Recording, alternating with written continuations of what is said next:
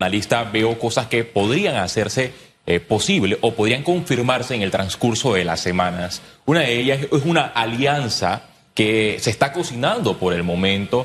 Es la figura de Martín Torrijos, eh, Cristiano Adames, que aspira a la presidencia de la República, pero por el Partido Revolucionario Democrático, y la figura de Pedro Miguel González. Ellos deben entender que existe una desventaja desproporcional a lo interno del Partido Revolucionario Democrático, porque el músculo financiero del gobierno respalda directamente la figura de José Gabriel Carrizo. En vista de ello, de darse una derrota y donde Carrizo sea el abanderado presidencial, sería interesante ver ese acercamiento que podría darse entre estas dos figuras con el señor Martín Torrijos, que dicho sea de paso, es acompañado o fue acompañado a su postulación con Rosario Turner, la ex ministra que formó parte del gobierno del presidente Laurentino Cortizo. Ojo, y la figura que tenía mayor credibilidad en el gabinete del presidente y que fue retirada en, en un momento crucial, la pandemia de la COVID-19. Ahí hay que hacer un poquito de historia y entender algo. La señora Turner incluso estuvo a punto de ser postulada para, como precandidata a la presidencia de la República por sectores allegados a don Pedro Miguel González. O sea, él, iba en esa línea. Y la información que manejamos es que precisamente eh, el remache que de alguna forma está sellando ese acercamiento es precisamente esa figura con los dos líderes que usted menciona, tanto don Cristiano como don Pedro Miguel. Yo no sé si es la misma información que usted maneja. Por es lo mismo.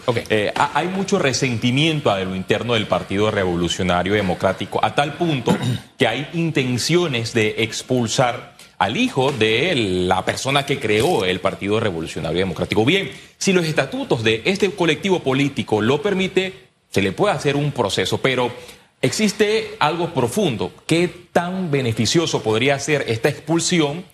Porque a mi juicio, de darse este proceso, va a provocar que las personas que están resentidas y que no han renunciado al Partido Revolucionario Democrático renuncien y se tiren al ruedo político, pero para respaldar de frente a la figura de Martín Torrijos, porque evidentemente las cosas no andan bien a lo interno de este colectivo oficialista. Como lo mencioné, existe una desventaja. ¿Y por qué existe esta desventaja? Porque el ungido del presidente Laurentino Cortizo es José Gabriel Carrizo. Y ustedes vieron ese escándalo que salió en los titulares del diario La Prensa y que todavía sigue siendo noticia el desvío de los 119 millones de dólares de fondos públicos a través de del plan de la descentralización pública. Y el mensaje que se está enviando es que se está desangrando los recursos del Estado, se está manejando la cosa pública como una finca privada y se están desviando los fondos públicos en medio de la pandemia para probablemente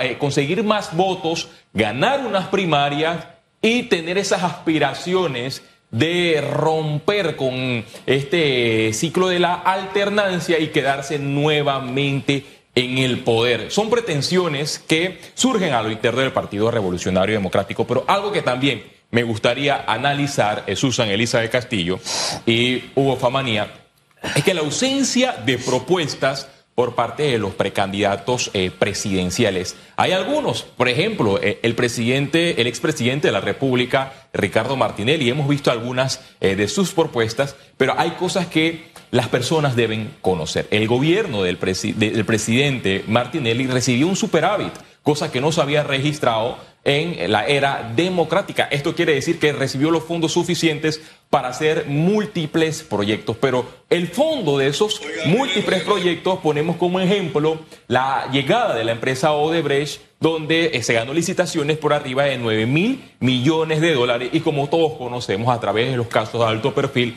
parte de esos recursos, de esos dineros, eh, fueron repartidos en coimas y quedaron en la chequera de altas figuras, una empresa que llegó desde el gobierno de Martín y que se ha mantenido a la fecha. Entonces, el expresidente de la República, Martín Torrijos, una de las propuestas que escuché eh, en este programa es de las reformas a la ley de contrataciones públicas. Y todos recordamos que el presidente Varela también prometió estas reformas a la ley de contrataciones públicas. Es más, el entonces candidato presidencial Laurentino Cortizo firmó el reto por la transparencia, una de las propuestas del presidente Cortizo era reformar eh, la ley de contrataciones públicas, evitar que las empresas corruptas, las empresas condenadas por corrupción, participen en estas licitaciones públicas.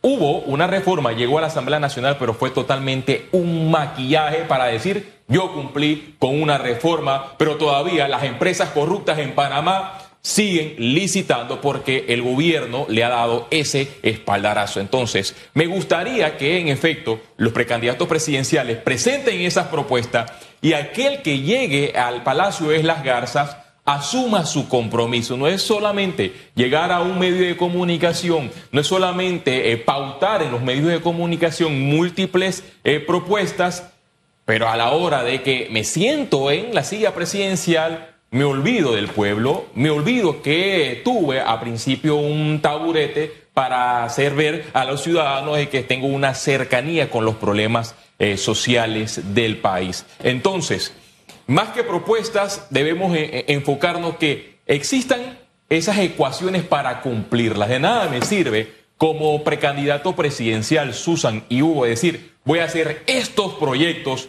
si no evalúo el sistema económico con, eh, con, relación a la deuda pública que azota al país, más de 40 mil millones de, dólares eh, en, deuda pública. Es decir, ¿qué tanto en proyectos e inversiones podrá hacer el gobierno que le sigue a este?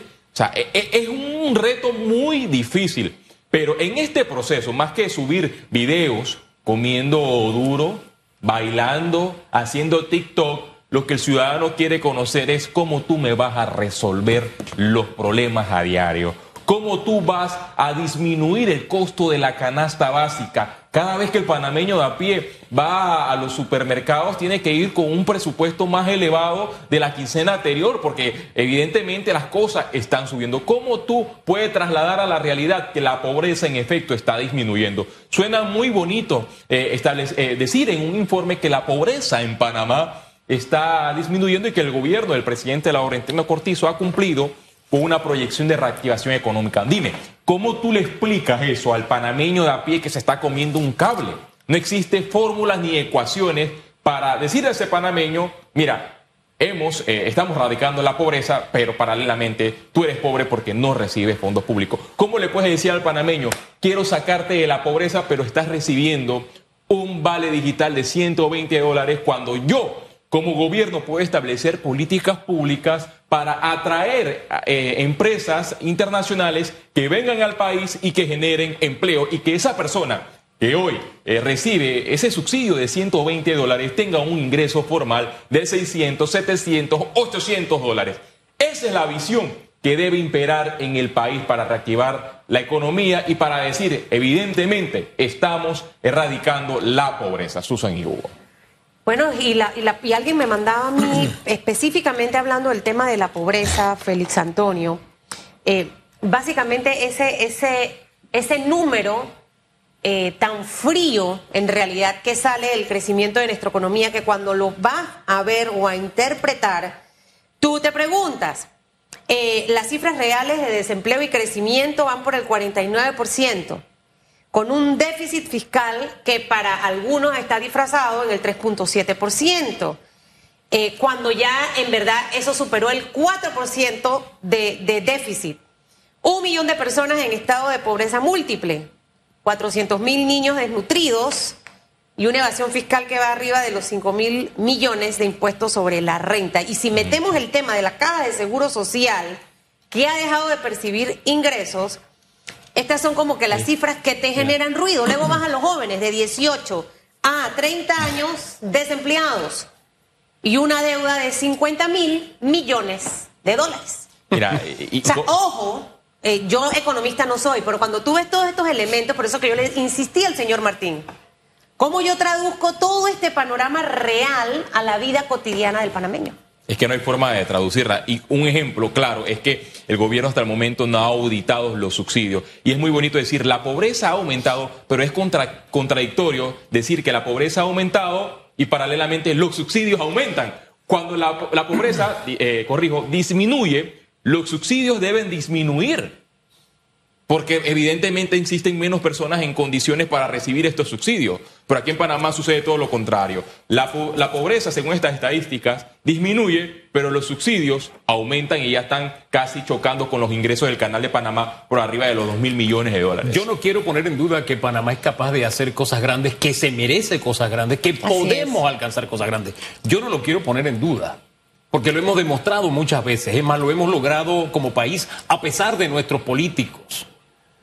Pero para poder concretar mucho de lo que se está proponiendo, hay que pasar por ese saneamiento de las finanzas públicas, ponernos serios los pantalones largos y apretarnos la correa respecto al tema corrupción y algunos elementos adicionales. Porque una cosa es que usted llegue a un gobierno a cosechar, porque le dejaron una ampliación, porque le dejaron la finanza pública saneada, porque el país no fue tocado por una crisis mundial que hubo el 2008-2009. Y otra cosa es que usted vaya ahora con vacas flacas. Y ahí es donde tiene que fijarse. Esto no quiere decir que a mí, en, lo personal, ese tipo de promesas no me llamen la atención. Es más, nosotros hemos hablado en muchas ocasiones sobre estos temas, en pro de ellos, pero hay que tener mucho cuidado a veces a los cantos de sirena. Lo primero es lo primero, y una cosa es una cosa, y otra cosa es otra cosa, como decía un célebre filósofo.